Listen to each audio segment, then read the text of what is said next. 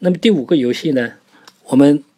也是民间做的比较多的，就探奶，可以在新生儿出生后的九到十一天来开始进行这个游戏。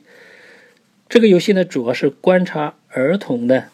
对这种我们叫麋鹿刺激所产生的食物反应，培养他灵活的反应性。通常呢，就是在新生儿出生几天后，一般呢，这个母亲呢会拿着自己自己的奶呢奶头啊来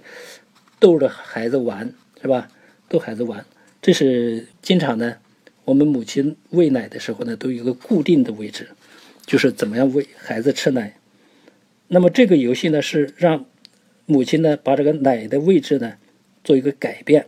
不放到那个。婴儿已经熟悉的固定的这个位置，呃，改变母亲的身体的这个习惯位置，